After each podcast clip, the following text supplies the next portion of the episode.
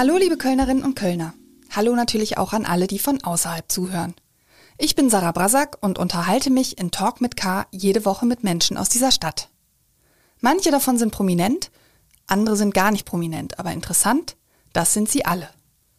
Heute spreche ich mit dem Sänger der besten Kölner Partyband darüber, wie sauer nicht nur er, sondern auch die zwölf anderen im Proberaum in der Kölner Südstadt darüber sind, dass eine sehr fragwürdige Bewegung namens Querdenker die erste Hälfte ihres Bandnamens in Verruf gebracht hat. Querbeat stehen für das komplette Gegenteil von Querdenken, sagt er. Sie stehen für Liebe, fürs Feiern und für den Glauben an das radikal Gute. Und deswegen heißt das vierte und wie immer extrem tanzbare Album der Band auch radikal positiv. Ich habe Jojo Berger ausgefragt über E-Scooter, über schlimme und tolle Konzerte in 20 Jahren Bandgeschichte, über die Flutkatastrophe und die Songs auf der neuen Platte und natürlich haben wir auch über Köln gesprochen. Ich wünsche viel Spaß.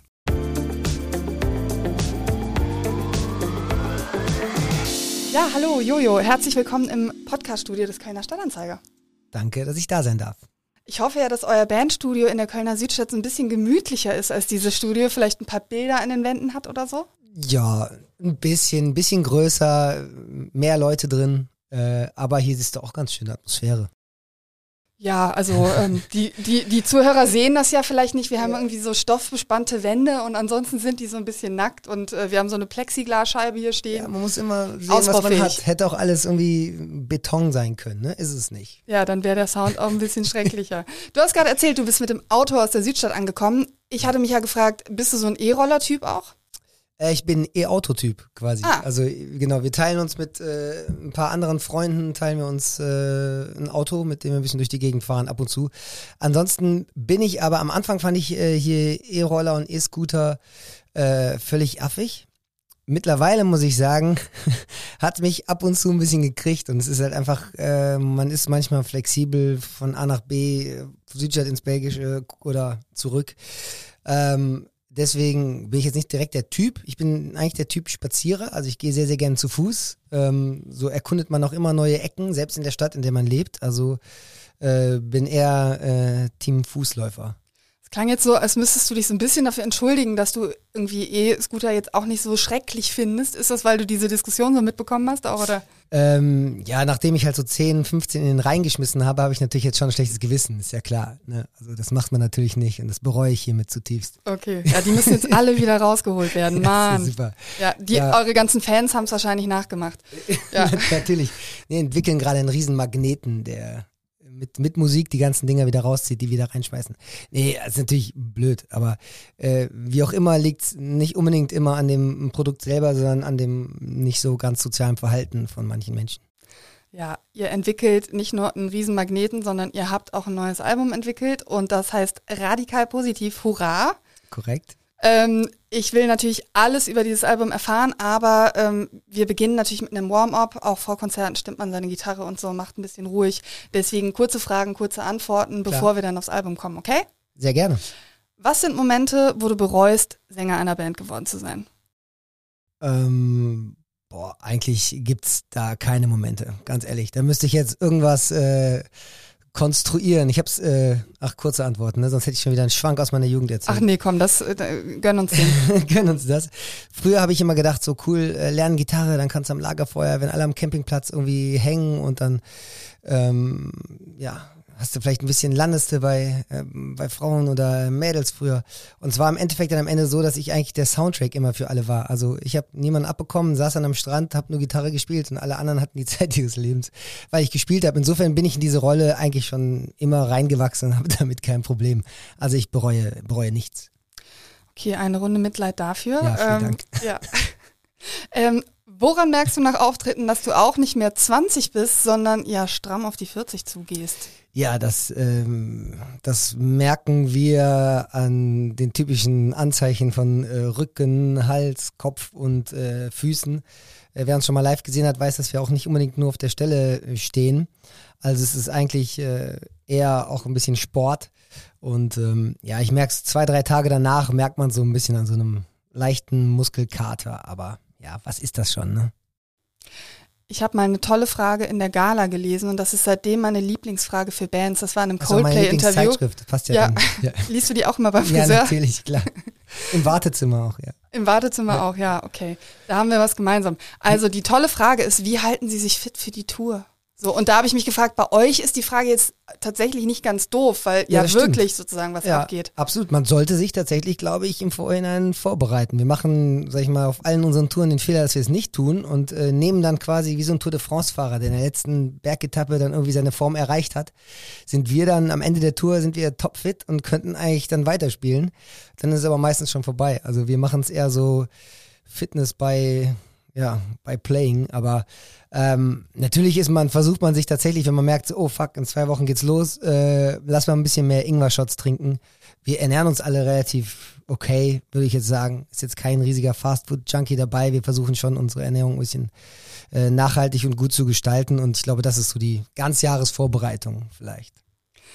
13 Leute in der Band, da muss es definitiv auch mal Knatsch geben und ich habe mich gefragt, welche Situationen drohen schon mal explosiv zu werden? Das ist bei uns, ja, ich weiß nicht, ob die Antwort sehr langweilig ist, aber sie ist auf jeden Fall wahr, weil wir streiten uns tatsächlich sehr, sehr wenig. Dafür, dass wir hören, dass manche Bands mit vier oder fünf Leuten sich wahnsinnig viel streiten. Ähm, das liegt, glaube ich, daran, dass wir schon so lange zusammen sind und super viele gemeinsame Grundhaltungen halt einfach gemeinsam entwickelt haben. Also wir haben äh, gemeinsam unsere ersten langen Nächte durchzecht, wir haben gemeinsam keine Ahnung, erste Male uns erzählt, was auch immer. Also wir sind quasi gemeinsam als Gruppe geformt und so hat man in diesen grundsätzlichen Sachen, die ja meistens so dafür äh, sorgen, dass man richtige Meinungsverschiedenheiten hat.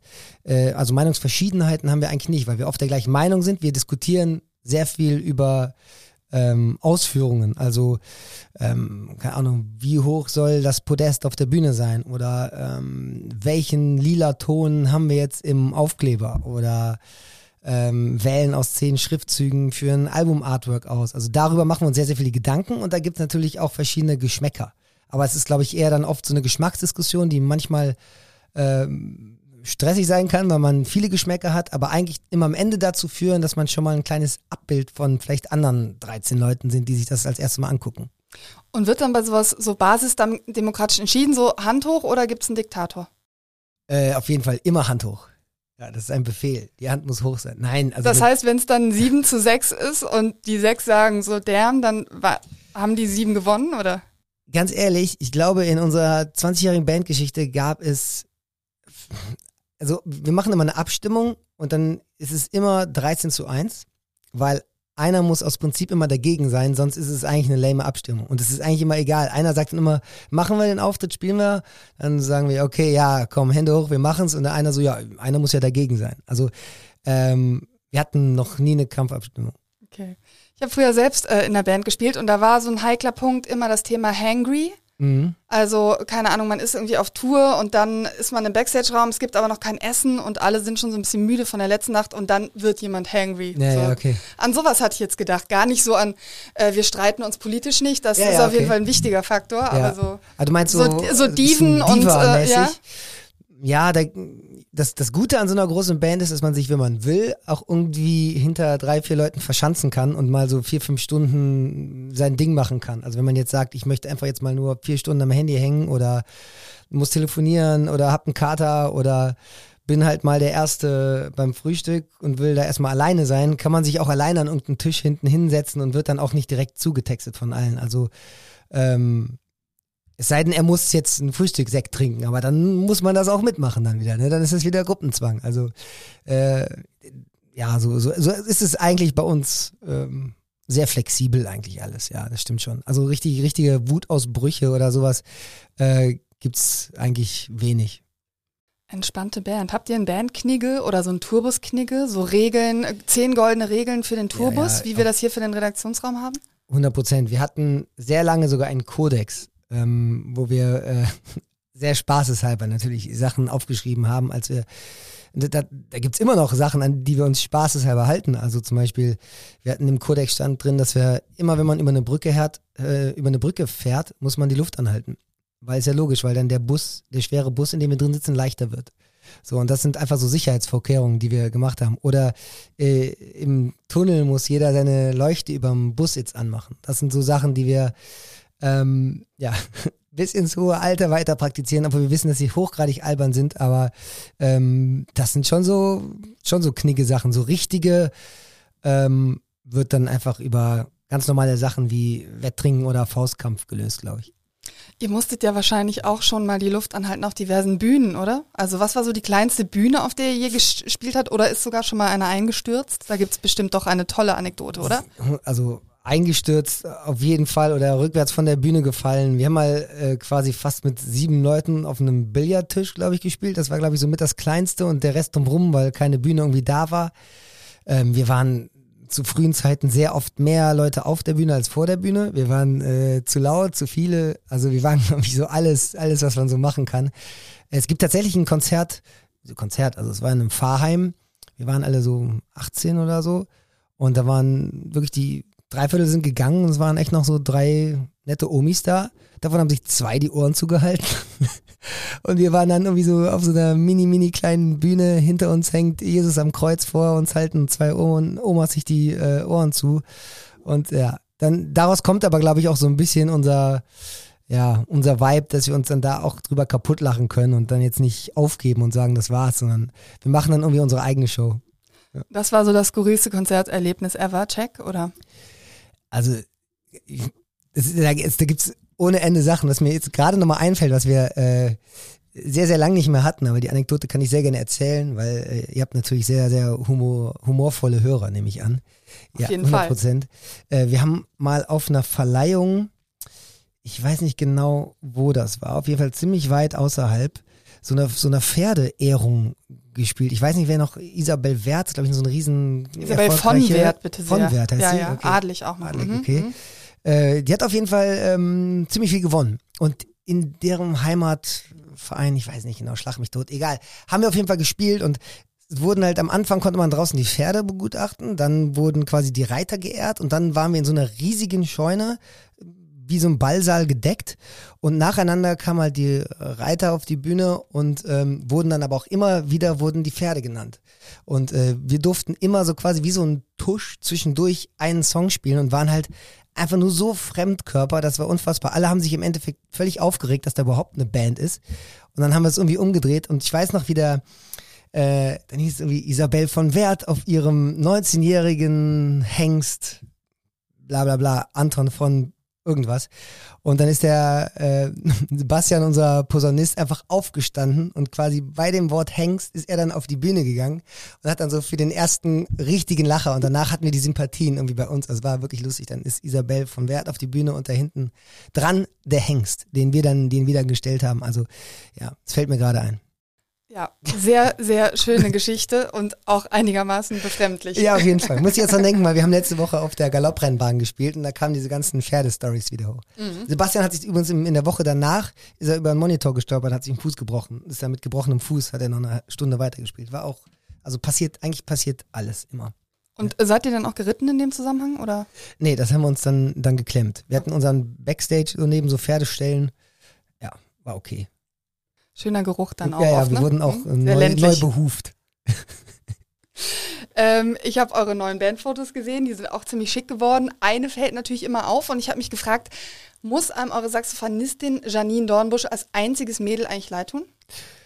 Ähm, manchmal ja, manchmal nein, aber ich glaube, sie braucht kein Mitleid. Also sie ist genauso wie wir von Anfang an mit dabei und äh, wir versuchen eh da wenig Unterschiede zu machen zwischen Männlein und Weiblein. Insofern ist das äh, okay, aber wer natürlich oft darauf angesprochen, sie wird oft darauf angesprochen und äh, hat unfassbar, wir haben alle den gleichen Humor, ähm, ist natürlich äh, tough und es ist, glaube ich, auch ein äh, geht oft unter, dass wir eine sehr, sehr starke Frau dabei haben, die sich in so einer Musik-Männer-Domäne, wo das Musikbusiness eh sehr männerdominiert ist und auch dann in unserer Band irgendwie noch so lange ähm, selbstbewusst am Start ist und irgendwie auch die Band voll krass prägt. Und ich glaube, dass das äh, ja sehr, sehr erwähnenswert ist und auch sie Mut ist für viele äh, Musikerinnen weiterzumachen, weil das auch nicht selbstverständlich ist. Es ist immer noch was anderes, wenn du als äh, drei, vier Kumpels irgendwie Musik machst, leider.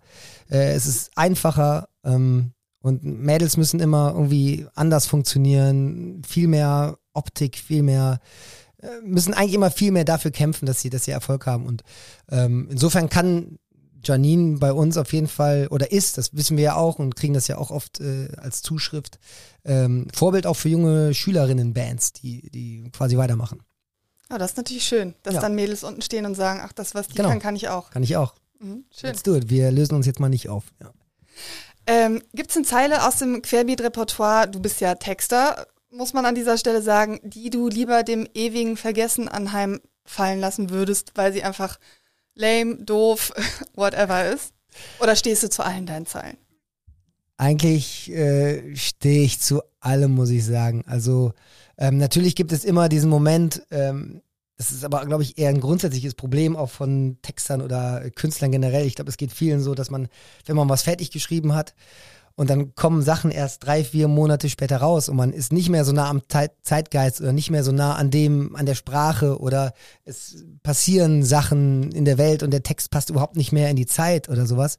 Ähm, das ärgert einen, glaube ich, eher und man hat immer so ein Gefühl, ach komm, mach weg, ich kann es jetzt echt nicht hören. So, ähm, ich bin jetzt auch nicht der Typ, der die Musik im Radio direkt lauter macht, die eigene. Also ich bin großer Radio-Fan, aber so die eigenen Sachen muss ich dann auch irgendwie nicht hören. Also ich glaube, ähm, sowas ist dann eher vielleicht Moment, aber trotzdem ist, glaube ich, jeden, jeder Text, den man geschrieben hat, der ist halt auch irgendwie so eine, klar, jetzt so 100 Jahre gibt es uns jetzt auch nicht, aber es sind so kleine Zeitzeugen auf dem Weg zu dem, was man so ist, ne? Also es ist irgendwie irgendein Mosaik, also ich, ja, ich fände es, glaube ich, blöd, wenn ich da jetzt wirklich was bereuen müsste. Aber vielleicht denke ich mal drüber nach. Vielleicht gibt es ja irgendwie noch was, aber eigentlich fällt mir nicht so viel ein. Also du meinst sowas wie, dass man früher irgendwelche Begriffe benutzt hat, wie äh, Affengeil und 15 Jahre ja, später würde das niemand mehr sagen, ich weiß oder? In irgendeinem Song ist, glaube ich, äh, Fete oder sowas, auf all deinen Feten. Genau, wir sind bei Fettes Kuh. Äh, Fettes Kuh ist es, glaube ich, der Titeltrack von dem Album, zwei Alben davor, genau hoch auf allen deinen Feten spielen wir. Und Fete ist natürlich, naja, das, ja. Das ist äh, fetzig, das fetzt dir. Komm, lass mal zu einer Fete gehen. Aber Fete war halt einfach der Reim, der sich gereimt hat. Und ja, ich würde jetzt nicht, äh, ja, das ist jetzt nicht die größte Sünde, die ich jemals begangen habe, glaube ich. Aber sie, ich würde sie wahrscheinlich nicht nochmal, nochmal Fete, würde ich wahrscheinlich, nee, würde ich wahrscheinlich nicht sagen. Man vergleicht sich natürlich immer automatisch mit, mit anderen Textern, anderen deutschen Textern. Bist du so ein Typ, der so so Unzulänglichkeitsgefühle beim Texten hat oder bist mhm. du eigentlich sehr selbstsicher dabei? Ich glaube, man hat schon immer so eine äh, gewisse Art. Äh, hier, ähm, Chris Martin von Copley hat es mal gesagt, als äh, ich glaube Adele Someone Like You rausgebracht hat. Meinte, hat er einfach geschrieben, so, ich, ich hasse diesen Song. Ich hasse diesen Song, weil er einfach so gut ist. Also, ähm, und ich möchte, hätte ihn so gerne selbst geschrieben.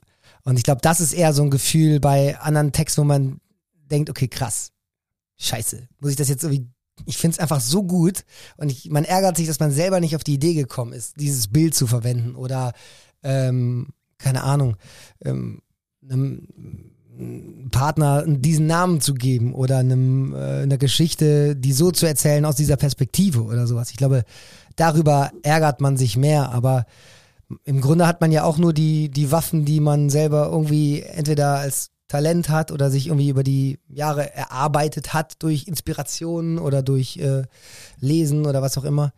Ähm, Fällt dir gerade ein Lied ein, während du jetzt drüber sprichst? Also wo du sagst, oh, hätte ich gerne selbst? Hätte ich gerne selbst geschrieben. Also ich fand, so als, wo ich jetzt bei Coplay bin, so Viva la Vida von Coplay, ich meine, die, die schwächste Textzeile ist sicherlich oh, oh, oh, aber wie die es eingesetzt haben, ist es halt brutal. Also war dann auch auf Konzerten und so und äh, was das mit den Leuten macht, ist schon Wahnsinn. Und dann, wenn man dann als Musiker drauf guckt und dann diese Geigen drunter und die Melodieführung und das zahnt so alles ineinander und es ist super geil produziert und er singt's geil und äh, der Song ist cool, Artwork ist mega, äh, der Titel ist, ist nice, Viva la Vida passt natürlich auch völlig zu uns und zu meinem Lebenseinstellung.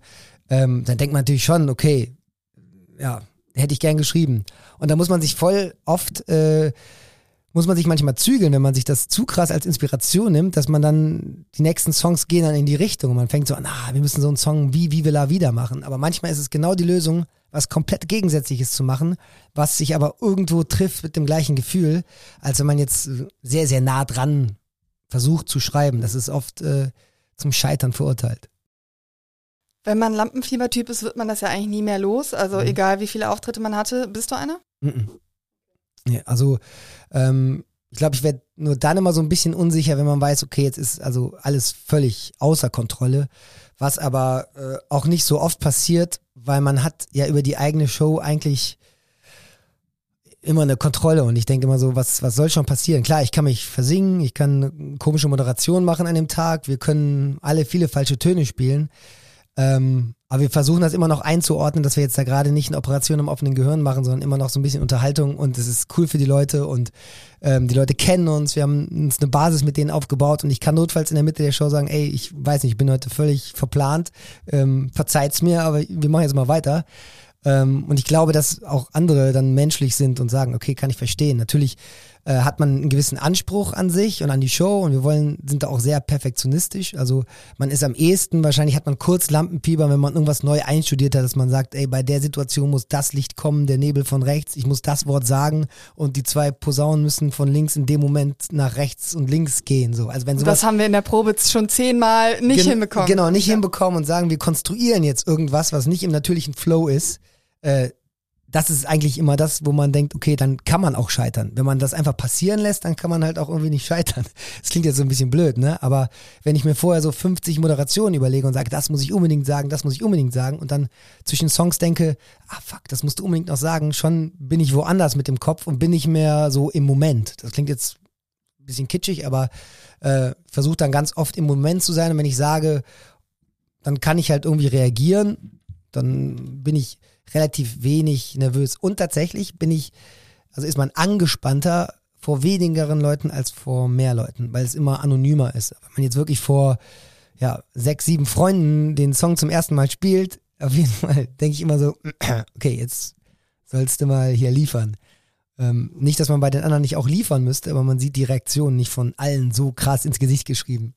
Ja, man sieht einen Menschen mehr. Und was wahrscheinlich, du hast es ja vorhin erwähnt, wenn man auf so einer zu so einer Show gebucht ist, wo man, wo man eigentlich weiß, also die Veranstalter wollten einen offenbar, aber die Leute wollen einen offenbar nicht. Ja, Das, äh, das fühlt man sich wahrscheinlich auch nicht so wahnsinnig gut dann, ne? Nee, fühlt man sich nicht gut. Ähm, aber da das halt öfter mal passiert, weil wir oft auch so ein bisschen ähm, ja, sehr unberechenbar waren und sind und das uns auch gerne beibehalten wollen, ähm, passiert das oder ist das relativ oft passiert, dass wir auf jeden Fall nicht gepasst haben auf diese Veranstaltung oder andere ein anderes Bild von uns hatten.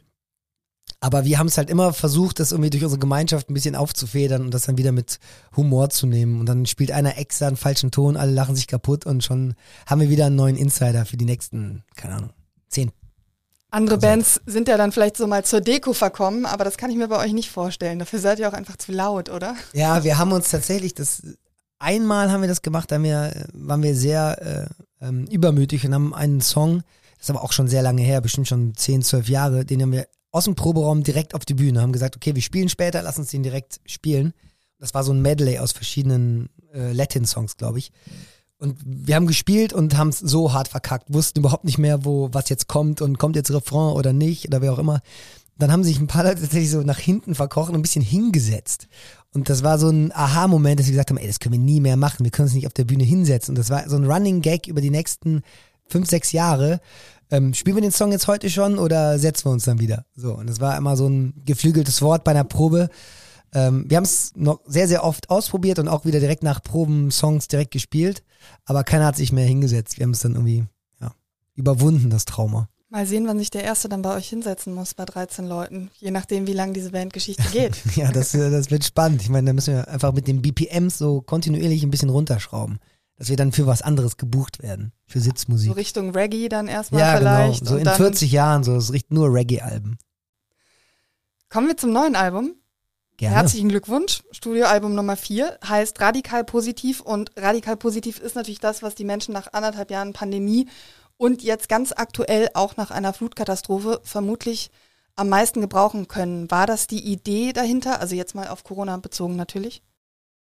Also die Idee war schon am Anfang dahinter für uns als Künstler ein ehrliches und authentisches Album zu machen, was uns am ehesten äh, steht und wo, wo, die Leute wissen, wer und was wir sind. Und radikal positiv ist tatsächlich, der Albumtitel ist schon echt zwei Jahre alt, weil wir gedacht haben, ey, das ist so eine, das ist wirklich Teil unserer DNA, zu sagen, ey, wir äh, radikal bis in die tiefste Wurzel in uns versuchen wir immer Optimisten zu sein und ähm, auch Leute gerne inspirieren mit Musik, äh, dass es weitergeht, dass es äh, äh, auch in, in, in Tiefen und in Downs immer einen neuen Anfang auch gibt. Und das war eigentlich so ein bisschen der Aufhänger. Und, und das haben wir versucht mit den Songs ein bisschen mit Leben zu füllen. Ähm, dass das jetzt natürlich auch so ein bisschen in so eine Pandemie hinein ähm, passt. Und da ist natürlich auch, sag ich mal, ein, Streitpunkt nicht bei uns, aber ähm, man kann auch so sehen, wie können die jetzt in so schweren Zeiten mit so einer Message kommen.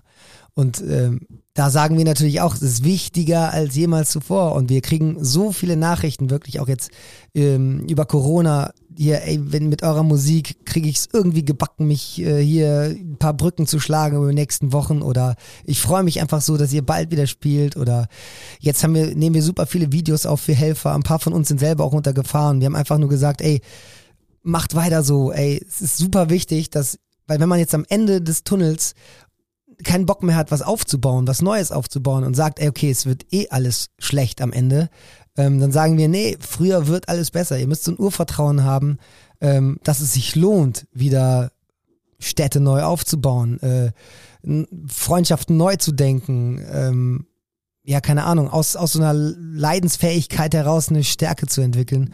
Und ich glaube, das ist so die, die Message hinter dem Album, was wir versucht haben, damit Stories auf verschiedene Situationen einfach dann weiter zu erzählen.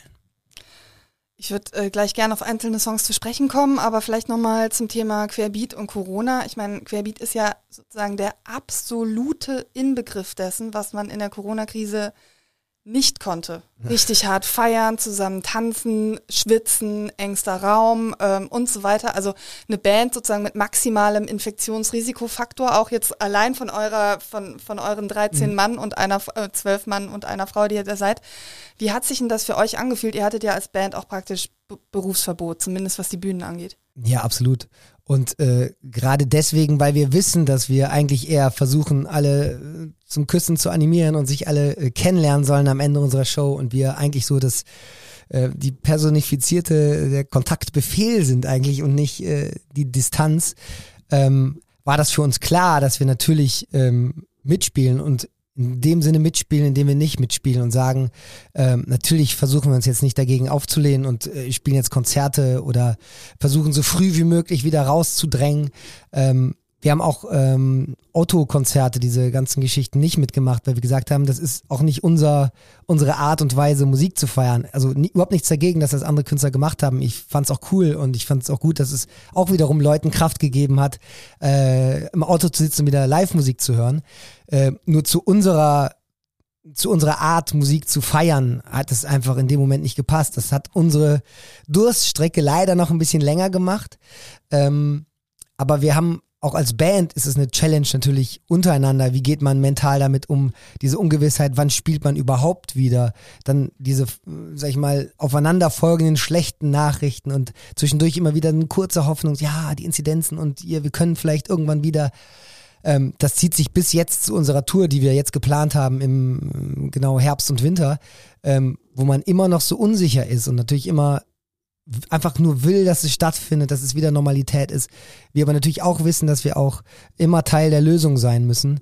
Und ähm, insofern probieren wir natürlich jetzt alles das zu machen, was geht, ähm, weil es auch für uns als Band eine Herausforderung ist, die wir aber auch durchs Schreiben und durch diesen Zusammenhalt einfach tatsächlich auch stärker werden wollten über diese Phase und das glaube ich auch intern auf jeden Fall sehr gewachsen sind.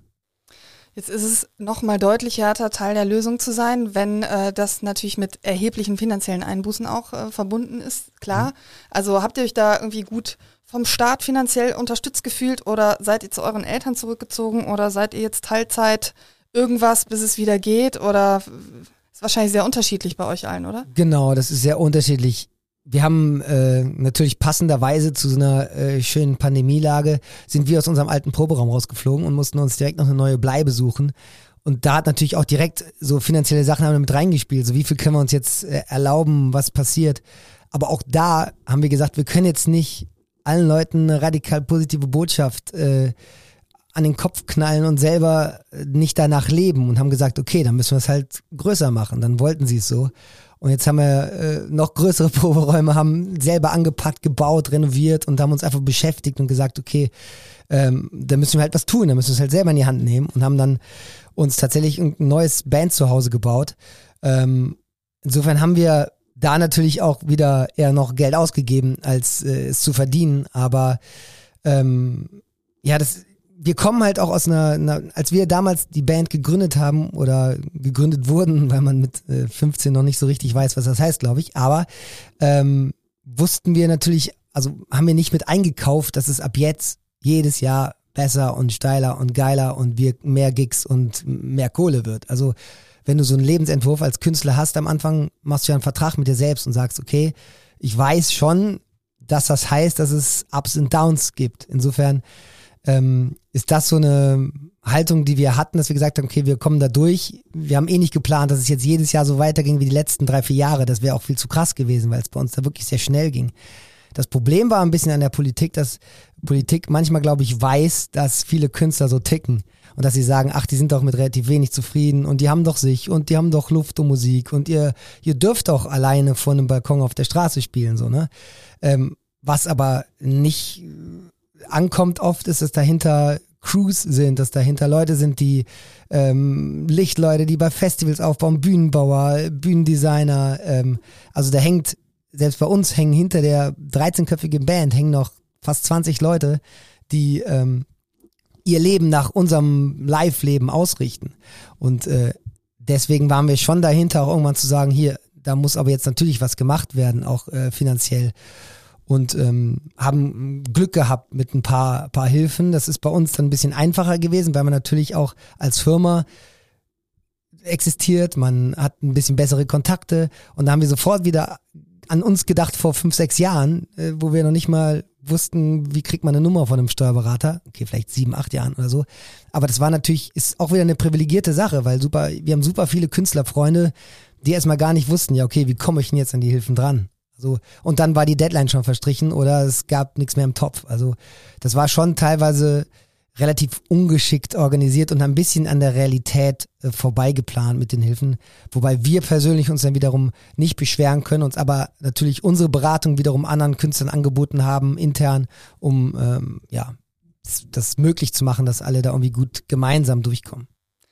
Mit 13 Leuten ist natürlich einfach äh, finanziell schwieriger als mit drei Leuten. Ne? Also ich sag mal Klar, Coldplay oder einfache äh, eine Rechnung ja, so. Ne? Ja. Ja.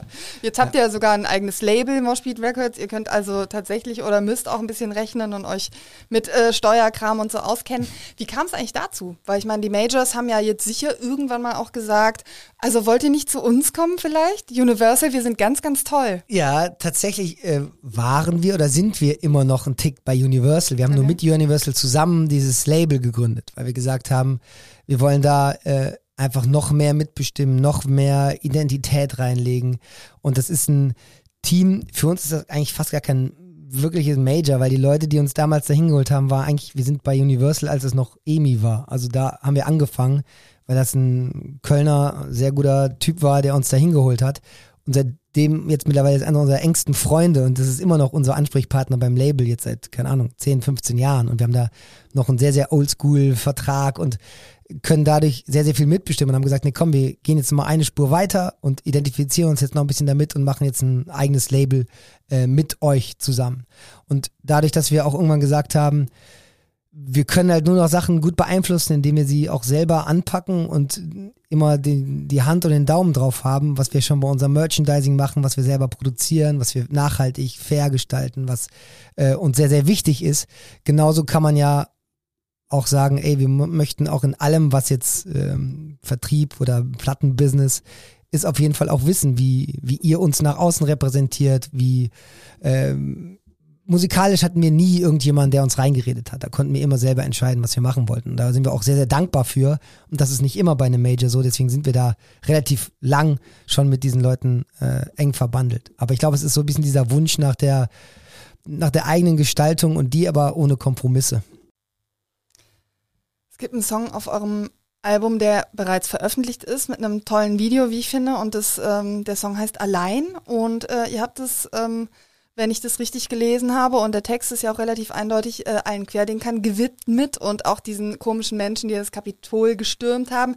Vielleicht erzählst du mal, wie es dazu gekommen ist. Also ich meine, Querbeat, Querdenker, das tat wahrscheinlich auch weh, ne? Das tat sehr weh sogar, ja. Also wir, ähm, man muss ja sogar noch weiter über den Teich gucken, wo, ähm, wo QAnon auch noch mit einem Q daherkommt und wir, ähm, also Fans von uns, uns irgendwann auch nach dem Fettes Q-Album liebevoll das Q genannt haben, haben gesagt, ey, wir freuen uns das, auf das Q. Wir haben das auch aufgenommen in unsere Kommunikation, haben gesagt, ey, wir sind euer Q, wir freuen uns auf euch und so.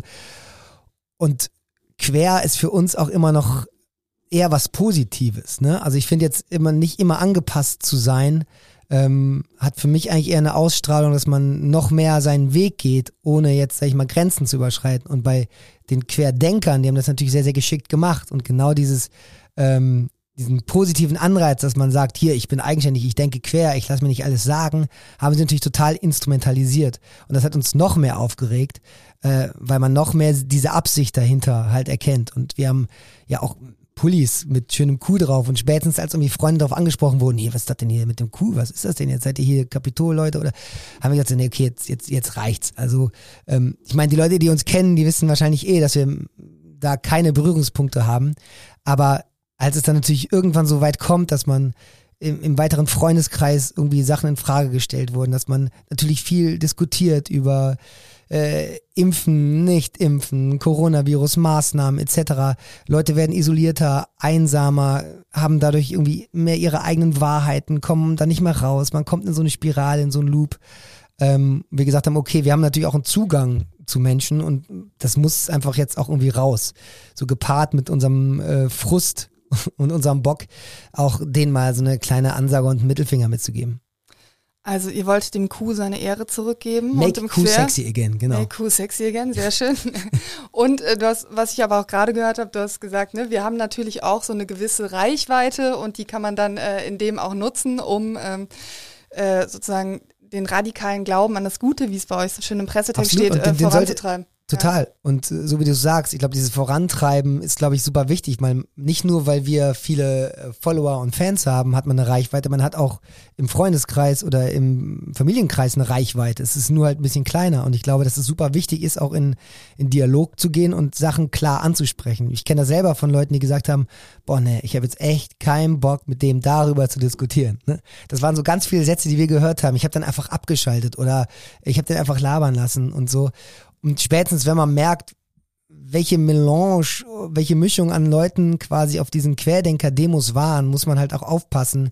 Man kann natürlich Maßnahmen kritisieren, man kann auch Politik kritisieren, wie auch immer. Es darf halt nicht zu absurd werden und man muss immer gucken, vor wen man sich da gerade stellt und ähm, dass man da jetzt mit äh, Rechten demonstriert, das muss einem schon auch bewusst sein. Also man stellt sich so oft dar in sozialen Medien, in Familien, in Freundeskreisen, auf jeder Party.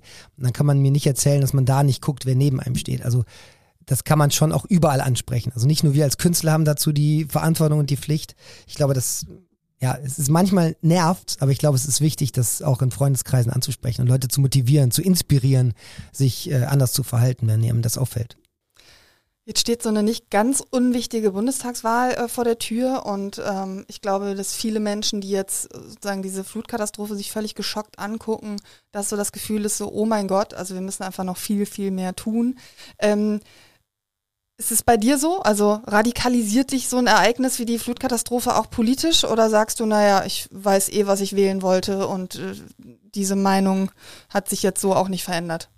Ja, das ist, äh, ich weiß so ein bisschen, worauf du hinaus willst, aber ähm, eigentlich finde ich es immer vernünftig, ähm, sag ich mal, Wissenschaft, Fakten und mit dem, was alles passiert, äh, ein bisschen zu trennen von diesen ganzen emotionalen Geschichten. Also das passiert ja oft mit diesen, äh, mit, mit, mit Frustwählern, mit äh, zu sagen, ich bin politikverdrossen, deswegen mache ich mein Kreuz jetzt da, um es denen zu zeigen. Das sind ja dann Sachen, die aus einer Emotion heraus entstehen. Das oft, glaube ich, bei so einer, bei so einer Bundestagswahl, die, die wichtig für Land und für eine Leitung für die nächsten Jahre ist, ist es, glaube ich, tut es gut, immer nochmal durchzuatmen und zu gucken, okay, ähm, was ist mir denn persönlich wichtig? So, in welcher Welt möchte ich in den nächsten 20, 30 Jahren leben? Habe ich Kinder? In welche Welt möchte ich die äh, reinlassen? Was was sind zukunftsträchtige Themen und nicht nur ähm, egoistisch wählen, wer hilft mir jetzt gerade oder ähm, so, so schlimm es jetzt auch wirklich mit der Flugkatastrophe ist, es ist halt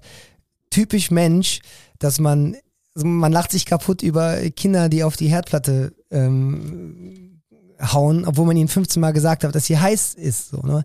Und äh, wenn es ist so blöd, dass Menschen immer erst ähm, so ganz nah im Radius um sich rum erfahren müssen, um zu äh, wissen, dass es äh, Probleme gibt, dass, äh, dass unsere Erde kaputt gemacht wird und dass, äh, dass wir selber schuld daran sind und mit unserem eigenen Lebenswandel tatsächlich Sachen beeinflussen können. Und das können wir natürlich beeinflussen, indem wir Volksvertreter wählen, die dafür einstehen, äh, für diese Perspektive. Oder wir können es auch selber in unserem Freundeskreis oder in unserem eigenen Handeln machen.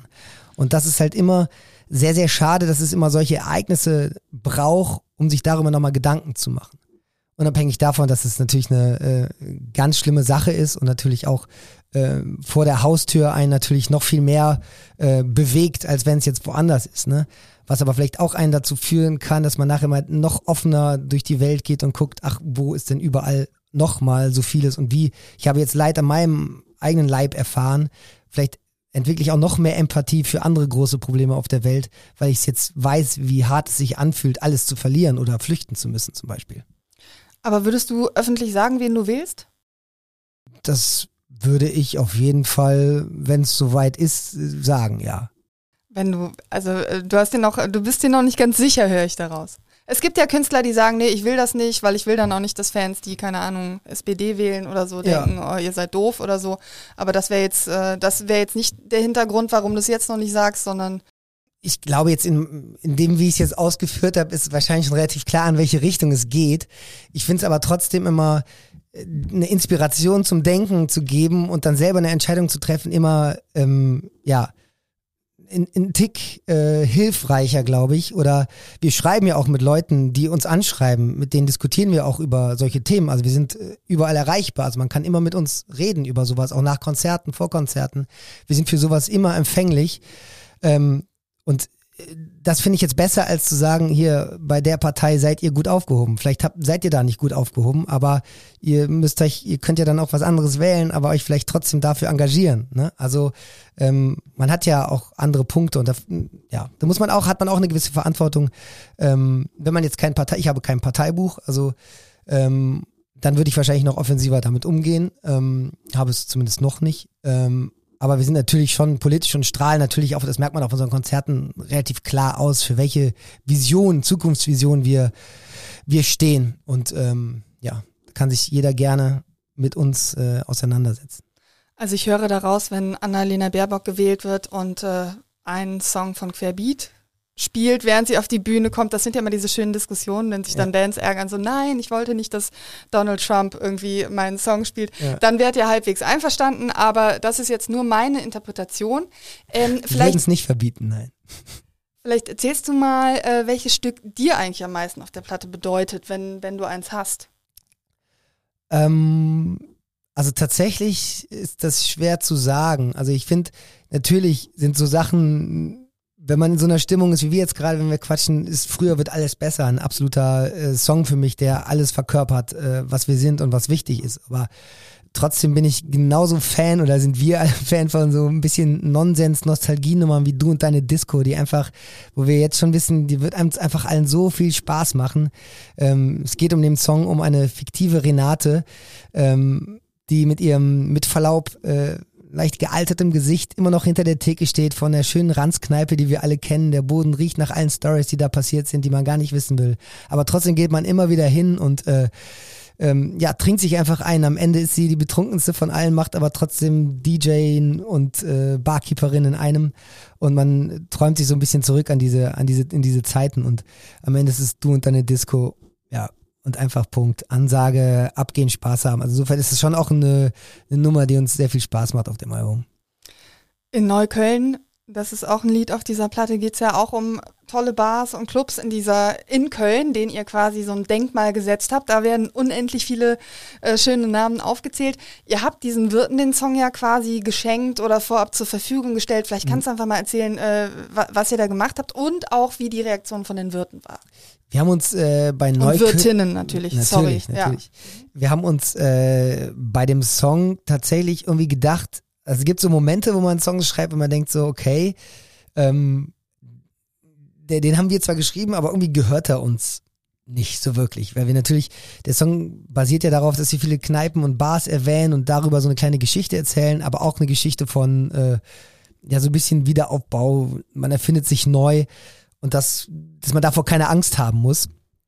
Und wir haben gedacht, ey, das passt dann irgendwie dann doch irgendwie gerade, weil viele, äh, wir haben viele Freunde in der Gastro-Szene, die natürlich auch richtig am struggeln sind und wir haben gedacht, okay, da müssen wir jetzt nochmal einmal den, den Spotlight dahin richten und haben uns eine Aktion überlegt, dass wir selber CDs gebrannt haben und haben die in, ich glaube, es sind am Ende 160, 170 Kneipen gewesen in Köln, haben die selber äh, vorbeigebracht, äh, haben uns an einen Abend genommen und sind mit der CD im Gepäck hingefahren, haben die den auf die Ticket geknallt, haben gesagt, hier, der Song gehört jetzt euch, bis wir das äh, Album releasen. Also das ist jetzt echt drei Wochen her, ich glaube einen Monat, konnte man dann auch in diese Kneipe gehen und kann jetzt bis ja, kann immer noch diese Nummer da hören natürlich, auch wenn das Album veröffentlicht ist. Aber es war halt ein, ähm, ja, so ein kleiner Geheimplan. Wir haben gesagt, okay, wir machen zusammen an einem Freitagabend um 23.11 Uhr machen wir eine äh, Premiere dieses Songs und ihr spielt die Nummer live in der Kneipe. Und dann hatten wir quasi so einen Moment, dass irgendwie 120, 130 Kneipen in Köln gleichzeitig an einem Freitagabend diese Nummer gespielt haben. Äh, was für uns sehr, sehr schön war, aber auch eigentlich nur, wir können einfach nur Spiegel, Spiegel sagen und alles wieder zurück in die Kneipen, weil das halt unfassbar schöne Orte sind, wo man zusammenkommt. Und eigentlich das, was man jetzt so anderthalb Jahre oder ein Jahr nicht hatte, nämlich dieses soziale Zusammenleben, ähm, was man da einfach äh, eskaliert begeht. Also es muss ja nicht immer eine, eine krasse Party sein, aber da passiert dann einfach super viel Zwischenmenschliches. Und genau, da wollten wir einfach, so wie du so nett gesagt hast, äh, den Kneipen ein kleines Denkmal setzen. Und wie muss man sich das dann vorstellen? Saßt ihr in einen, einer dieser Kneipen und hattet Tränen in den Augen oder? Ähm, auch so ein bisschen sentimental wird man schon mhm. natürlich. Also ähm, wir haben uns schon an dem Tag natürlich in ein paar Kneipen verteilt, ähm, auch als wir die schon abgegeben haben. Ähm, also es ist total, ja. Jeder an seine Lieblingskneipe, oder? Jeder an seine Lieblingskneipe so ungefähr, genau. Und dann irgendwie doch irgendwie zusammengerottet und dann, äh, so wie wir halt nun mal so sind. Aber ja, das sind, ich finde es auch jetzt super schöne Momente, wieder ähm, Leute sitzen zu sehen draußen und anzustoßen und man merkt wieder, dass man wieder mehr Vertrauen zueinander hat und äh, nicht mehr die Straßenseite wechselt. Also ähm, das war ja teilweise sehr extrem. Ähm, und deswegen, ja, symbolisiert das alles das, was wir äh, sehr gerne leben und deswegen auch ja gerne in einer großen Stadt leben. Ne? Jetzt musst du nicht deine Lieblingskneipe verraten, weil dann alle deine Fans jeden Abend nur noch darum hängen. Äh, aber hast du eine Darf Liebling ich sogar nicht. Eine darf ich sogar gar nicht sagen. Okay. Ja, ja. weil er hat er, da haben wir auch ähm, jetzt für Wo ist was los, eine Nummer auf das Album Video gedreht, das Intro ist da gedreht. Und er meinte so, auf gar keinen Fall, schreib bitte nicht drunter, wo ihr das gedreht habt. Also sehr eigen, aber sehr, sehr geile Bar äh, in der Südstadt. Ansonsten gibt's immer Kneipenempfehlungen, klar, schreiben wir gerne.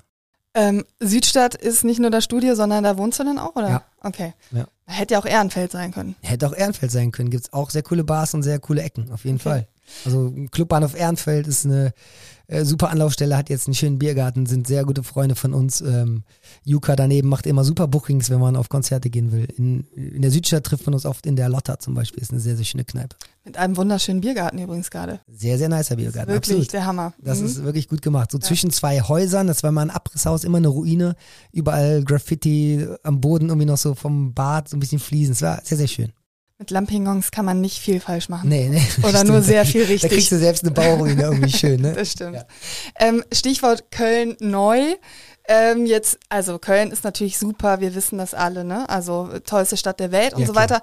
Aber wenn wir bei Köln neu sind, wo könnte sich Köln für dich so mal neu erfinden? Oder gibt es sowas in Köln, wo du sagst, ach komm, nervig? Ja, also klar, im, im Fahrradverkehr könnte es noch ein bisschen besser werden, wenn man jetzt konkret wird.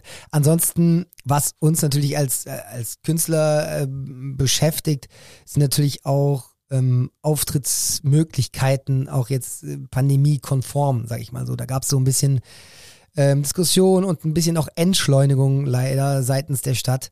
Ähm, und es ist manchmal, jeder kennt das von uns, man ist in irgendeiner anderen Stadt, man äh, quatscht mit Leuten und man sagt, wo kommt man her? Köln, ah, Köln ist super, die Stadt ist super. Und dann sagt man immer, warum? Und alle sind sich einig, ja, wegen der Leute, wegen der Leute, die Stadt ist wegen der Leute super.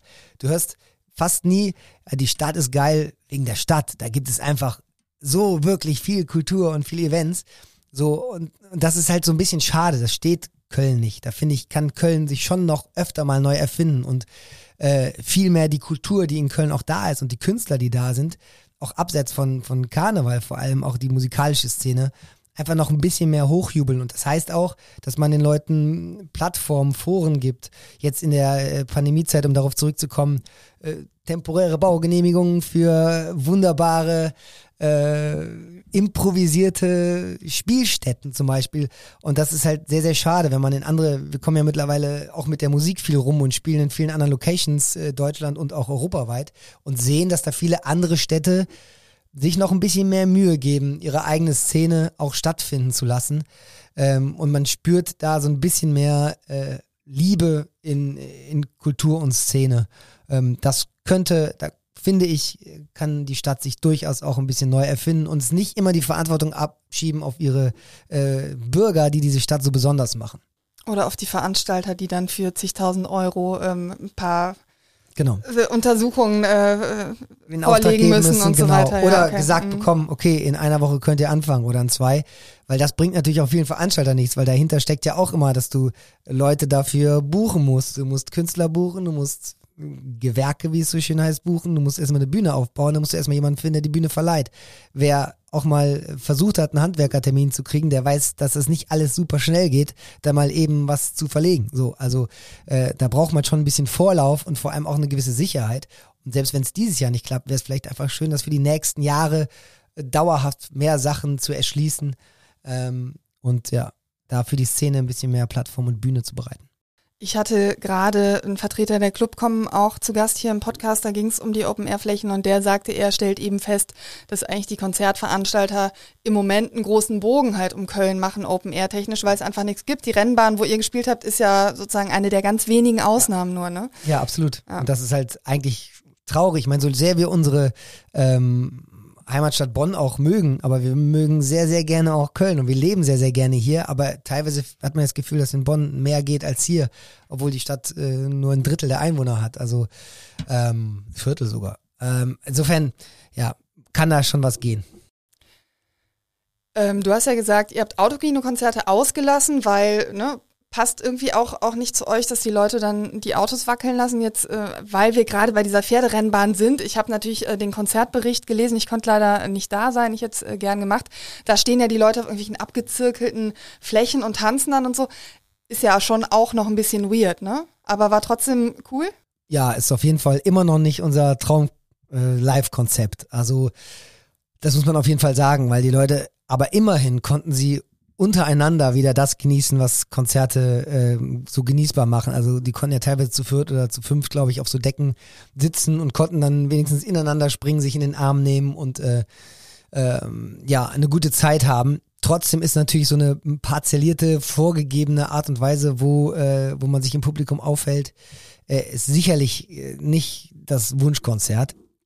Ähm, aber trotzdem ist es halt so, dass die, der Vibe und diese Chemie zwischen uns und den Leuten unfassbar, ähm, ja, so, ich habe es, glaube ich, auf der Bühne nostalgisch übermotiviert gesagt, weil alle so, so süchtig waren nach diesen Live-Momenten wieder und wir so süchtig waren und wir hatten einfach so große Lust und dann war es einfach, war es einfach an der Zeit.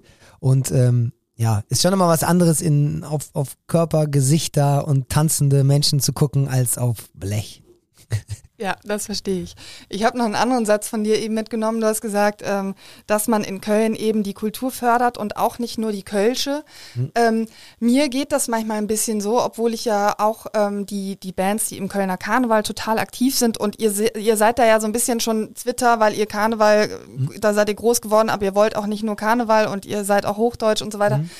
Ich brauche nicht auf jedem Stadtfest äh, eine Kölsch singende Band, weißt du, weil es gibt eben auch andere Popbands, äh, Indie-Bands ähm, und so weiter. Und ich finde, das hat in den letzten Jahren, hat das so ein Übergewicht genommen, dass ich gesagt habe, ich freue mich eigentlich, wenn ich eine Kölsche Band Karneval höre und mhm. irgendwie auf dem, auf dem Neumarkt beim Handwerkerfest würde ich auch gerne eine andere Kölner Band hören. Das kannst du also nachvollziehen, ja? Das kann ich sehr gut nachvollziehen, total. Und ähm, es ist ja auch, alles ist ja ein Wald ist dann gesund, wenn es von allem etwas gibt, so blöd es ist. Die ne? Buche ne? und die Eiche, genau, meinst du? Genau. Okay. Und auch äh, die kleinen Käfer. So. Und ich finde es super schwierig. Aber nicht die Borkenkäfer. nee, ah nee, lieber nicht. Okay. Äh, und auch gerne mehr Pinien. Ich liebe Pinien und den Duft von Pinien. Egal. Ähm, ich finde es halt auch, man darf halt auch Leuten dadurch Veranstalter machen oft den Fehler und deswegen haben wir uns auch manchmal so ein bisschen auch äh, rarer gemacht, weil man auch äh, selber immer nicht denken sollte, ah, ich mache jetzt hier, wie du sagst, ein Stadtfest oder sonst was. Ich nehme die Kölschen Bands, das funktioniert. Damit bin ich auf jeden Fall auf der sicheren Seite. Und das ist eigentlich so genau das, was ich vorhin meinte mit dem Mut. Ähm, am Ende setzen sich eh auch super coole Kölsche Bands durch. Und es gibt super viele junge, nice Kölsche Bands, die auch Mundart machen und ähm, die wir total abfeiern. Das ist super cool. Trotzdem dürfen die halt nicht anderen Menschen, die in dieser Stadt sind und Musik machen, die aber vielleicht instrumentale Musik machen oder halt in dem Moment nicht Dialekt ähm, oder Englisch oder Spanisch oder alles gemischt oder wie auch immer, ähm, so eine gewisse Art den Platz rauben. Und ich glaube, dass man, wenn man das wieder ein bisschen löchriger gestaltet, kann ich das sehr gut nachvollziehen, dass man auch mal wieder mal Lust hat, irgendwas anderes einfach mal zu hören. Also ähm, ja, das ist auf jeden Fall, da könnte die Kulturlandschaft auch so ein bisschen breiter sein zum Beispiel. Ich weiß nicht, ob du, ähm, warst du auf Belikte damals? Das war dieses Anti-Rechts-Festival in Mülheim. Das da war auch so ein geiles Programm, wo man gesehen hat, ach krass, wo kommen diese ganzen Bands denn alle her? Weil man es mal irgendwie anders aufgehangen. Da waren auch Kölsch-Bands, so Casalla Brinks, die wir auch super mögen und feiern. Ähm, und trotzdem hat man es geschafft, ein breites kulturelles Programm da auf die Bühne zu stellen. Ne? Klar, für einen guten Zweck. Da merkt man aber immer, das ist dann nochmal anders motiviert. Aber ich glaube, das kann genauso auf, aus einem Geschäftssinn motiviert sein, indem man sagt, ey, ich übernehme jetzt mal Verantwortung und stelle mal jemanden auf die Bühne, den wirklich keiner kennt. Weil es halt auch toll ist, was Neues zu entdecken. Absolut. Ja. Ähm, Ihr habt ja jetzt tatsächlich auch dann von einer regional erfolgreichen Band zu einer entwickelt, die den Sprung aufs nationale Parkett geschafft hat, wenn ich das mal so äh, nennen darf. Äh, ihr, also 2020 war ja eigentlich der Sommer euer Jahr, ne? Ihr wart ja sozusagen ähm, größtes, was habe ich gelesen, das größte Konzert eurer Karriere in der Rheinaue sollte stattfinden und so weiter und so fort. Dann äh, Deutschland auch international. Ich habe mich jetzt gefragt, ähm, also bei Guten Morgen Barbarossa Platz, ja, das ist ja nun ein Lied, das verstehen wir in Köln, ja. Was machen denn die Leute in anderen Städten aus diesem Lied? Ist denen das völlig egal und die singen einfach alle Guten Morgen Barbarossa Platz und haben keine Ahnung, wer ist das, warum und so weiter? Ja, die feiern es einfach mit und ich glaube, es ist auch so eine, so eine Mischung zwischen einer Live-Energie, die bei uns natürlich auch rüberkommt, die Leute abfeiern, aber es ist ja auch jetzt nicht so, dass wir in unserem Alltag jetzt nur Bilder aus Köln hören wollen. Ne? Also ich verstehe durchaus auch, wenn äh, wir ein Delay über, äh, keine Ahnung, oder fettes Brot über die Elbe oder ein Gefühl auf hoher See singen oder wenn äh, Peter Fox oder Seed äh, über Kreuzberg und irgendwelche Plätze da singen, die von Tauben vollgeschissen sind, dann verstehe ich das Bild auch. Und äh, ich glaube, dass, dass wenn wir unterwegs sind, versteht auch jemand in Zürich, wenn wir von einem dreckigen, aber ehrlichen Barbarossa-Platz und den Momenten drumherum äh, singen, dass man da irgendwie nach einer WG-Party, ist ja eine Story, die jeder erlebt. So, ähm, das ist dann, kannst du Barbarossa-Platz wahrscheinlich oft ersetzen durch irgendwelche anderen Plätze. Vielleicht jetzt nicht den Petersdom, aber äh, es ist auf jeden Fall un universell übertragbar. Ja. Welcher andere Platz hätte es in Köln noch verdient, besungen zu werden? Ist der Brüsseler oder ist der eigentlich schon zu Mainstream? Der ist schon zu Mainstream, meinst du? Ich weiß es nicht. Ähm, auch ein schöner Platz, ein schönes äh, Get-Together, wie man sagt.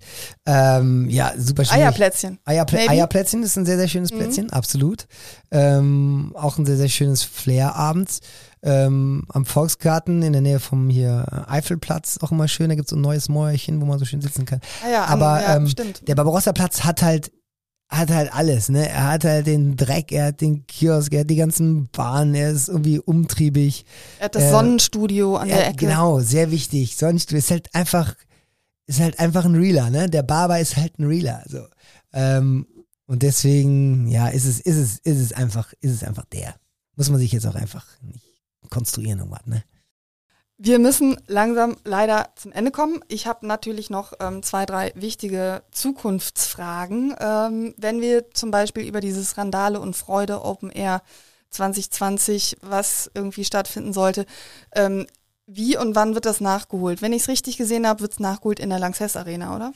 Ähm, nein. Also wir spielen auch in der Lanxess Arena Ende des Jahres am 12.11. oder 10.11. Ich weiß es gar nicht ganz genau. Auf jeden Fall am November. Und dafür gibt es auch noch Karten? Dafür gibt es, glaube ich, noch ein paar Karten, ja. Okay. Ähm, Wollte ich nur mal gefragt haben. Ja, ja, ja, ja, ja mhm. sehr gerne. Ähm, und das Randall und Freunde Festival, dafür gibt's keine Karten mehr. Das ist äh, mit 25.000 Leuten absoluter Wahnsinn. ähm, äh, schon lange ausverkauft und das haben wir von Jahr zu Jahr leider immer in den Sommer geschoben. Ähm, und das Ganze findet jetzt am 4. Juni 22 statt. Also auch wieder in Bonn in der Rheinaue und auch glücklicherweise mit den anderen Bands, die wir da auch mit dabei halten, weil wir also so ein, ähm, ja, ein Festival draus machen wollten oder wollen, immer noch wollen. Und ähm, wir sind super, super dankbar, dass von diesen 25.000 Kartenbesitzern, ich glaube, wir haben Rückläufer von, ich glaube, 90 oder so, die gesagt haben, da kann ich nicht. Oder gesagt haben, egal was passiert, wir sind irgendwie dabei, wir versuchen es möglich zu machen. Also wir, ähm, ja, wir kriegen da unfassbar Support von den Leuten, mit denen wir auch groß und alt geworden sind und die uns jetzt auch unbedingt auf diesem Höhepunkt äh, Randale und Freunde Festival, äh, die dabei sein wollen. Und das tut uns sehr gut. Jetzt seid ihr 2001 gegründet worden, feiert also 2023 22-jähriges Bandjubiläum, was in Köln ja ein Jubiläum ist. Casala ist jetzt im Rheinenergiestadion. Kriegt mhm. ihr da auch ähm, Größenwahnsinn? Ähm, klar. ja, Jubiläen, äh, 18. Das haben wir, glaube ich, mal richtig gefeiert, aber auch eher intern. Ähm, ja, nee, wahrscheinlich machen wir zum Jubiläum wahrscheinlich nichts. Vielleicht weiß ich nicht. Wir müssen auch immer nochmal genau rekonstruieren, wann genau wir uns gegründet haben. Wir haben irgendwann 2001 gesagt, wir hoffen, es stimmt. Ja, ist so wie in Beziehungen, ne? wo man dann auch ja, ja, mal genau so, was war jetzt der Tag, Schatz, ja, wo wir genau. wirklich feiern, so feiern wir das eigentlich oder feiern wir das nicht? Und wenn ja, was? Ja, wenn ja, genau, wenn ja, was und wie lange noch? Ja. ja. Nee, also wir, wir feiern jetzt gerade erstmal tatsächlich äh, Monat für Monat, den wir irgendwie auf der Bühne stehen können. Und ähm, ja, Zukunftsmusik ist ein sehr, sehr schönes Wort. Wir werden auch in Zukunft Musik machen. Und sicherlich auch, ähm, also auf die Arena freuen wir uns auch total. Also es ist jetzt für uns das erste Mal Arena. Ähm, wir haben uns das auch so ein bisschen, auch ein bisschen vor uns hergeschoben, weil wir auch eigentlich jetzt nicht, wir wollten überall in auch anderen schönen Städten jetzt nicht da 100 Leute spielen und in Köln dann 18.000, sondern wir wollten irgendwie sagen, ja, wir gehören da jetzt auch so ein bisschen hin. Und deswegen freuen wir uns da sehr auf die Arena und haben auch Bock, da eine Show auf die Beine zu stellen, die, glaube ich, nochmal ein bisschen übertriebener ist als das, was man sonst so von uns kennt. Hast du da auch das Coldplay-Konzert vor ein paar Jahren gesehen? Ja, sicher. Wo die so mit diesen Blink-Armbändern und ja, so. Ja, natürlich. Uh, also, ja, das war, äh, war es im Stadion, oder? Nee, das war Lanxess Arena. Ah, Lanxess Okay, ja, okay. haben, haben die auch nochmal im, Stadion, Stadion gespielt? Ah, okay. Ja. Nee, ich habe es nur in der Lanxess ja, okay. gesehen. Das war schon, ja, war schon so Kindergeburtstag, ne? aber XXL. das war schon. Und man konnte sich einfach freuen als erwachsener Mensch über blinkende Arme, ne? Ist das nicht schön? Ja. Ich fand es auch sehr, sehr geil. Letzte Frage. Ähm, wir sind noch nicht in der Normalität zurück. Äh, wir haben irgendwie so ein New Normal. Mal gucken, was noch so passiert. Ähm, Caroline Kebekus hat gesagt in diesem Podcast, sie würde sich so sehr freuen, mal wieder in der Toilettenschlange zu stehen. Sie würde da alle Menschen umarmen und sagen, geht alle vor, ich will noch ein bisschen in der Schlange stehen oder sich irgendwie zum Kürbis durchquetschen. Was vermisst du irgendwie so sehr, dass es ja, irgendwie hat, wehtut. Hat Caro natürlich wieder perfekt beschrieben. Das ist ja genau das, was, was man wirklich, also was einem fehlt, ist das, was einem vorher auf die Nerven gegangen ist, als man mit vielen Leuten unterwegs war. Ne? Und jetzt denkt man so, ey, ich will bitte selbst diese kleinen Leidensmomente, ähm, die will man einfach wieder haben. Also ähm, für mich ist es das auch auf jeden Fall. Also ich würde sehr viel sehr viel auf mich nehmen für einfach eine richtig unbeschwerte Clubnacht, wo man äh, durch die Gegend titscht und äh, ja, Leuten wieder halt in die Augen guckt, äh, vertraut. Und das meinte ich äh, vorhin anfangs mal, dass es ja oft so eine Zeit gab, ähm, wo man eher gesagt hat, hm, scheiße, hat der jetzt was, hat der was nicht, trägt er die Maske richtig, gehe ich mal lieber zwei Meter dran vorbei als 1,50 so. Das sind ja Gedanken, die sind ja ab, absurd eigentlich in einer äh, Gesellschaft und so schönen offenen Stadt, wo man ja eigentlich am liebsten allen ganz tief in die Augen gucken möchte und sagen, ey, wo bist du, wo kommst du her, was machst du? Ich find's spannend. So. Und ähm, auf diese Gespräche freue ich mich einfach wieder, diese unbeschwerten, ähm, was machst du, wo kommst du her? Und, und da würde ich auch lange antworten auf die Frage, wie geht's dir? einfach genau. so, ne? Einfach ja. wieder Leute an der Bar irgendwie kennenlernen. Ähm, da würde ich auch sehr lange auf die Frage antworten, äh, wie geht's dir denn? Was machst du so? Normalerweise ist man immer so schnell Smalltalk. Ich glaube, man will da ein bisschen, jetzt würde man sich ein bisschen mehr Zeit dafür nehmen. Okay, also Herr Berger wird äh, aus, ausufernde Gespräche an der Bar führen, mit jedem, der dazu bereit ist, genau. demnächst. Der labernde Tickenvogel. Vielen Dank für das Gespräch, viel Spaß mit der neuen Platte und viel Spaß auf Tour und vor allen Dingen viel Glück, dass diese Tour auch so stattfinden kann, wie sie jetzt geplant ist. Super, vielen Dank, hat sehr viel Spaß gemacht.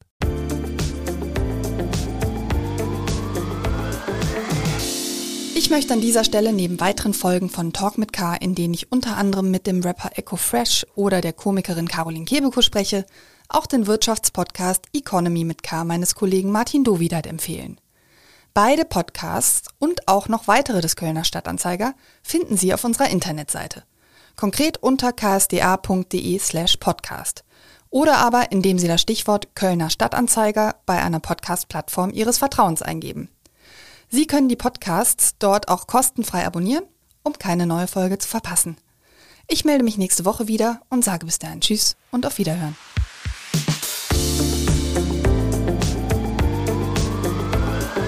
Talk mit K.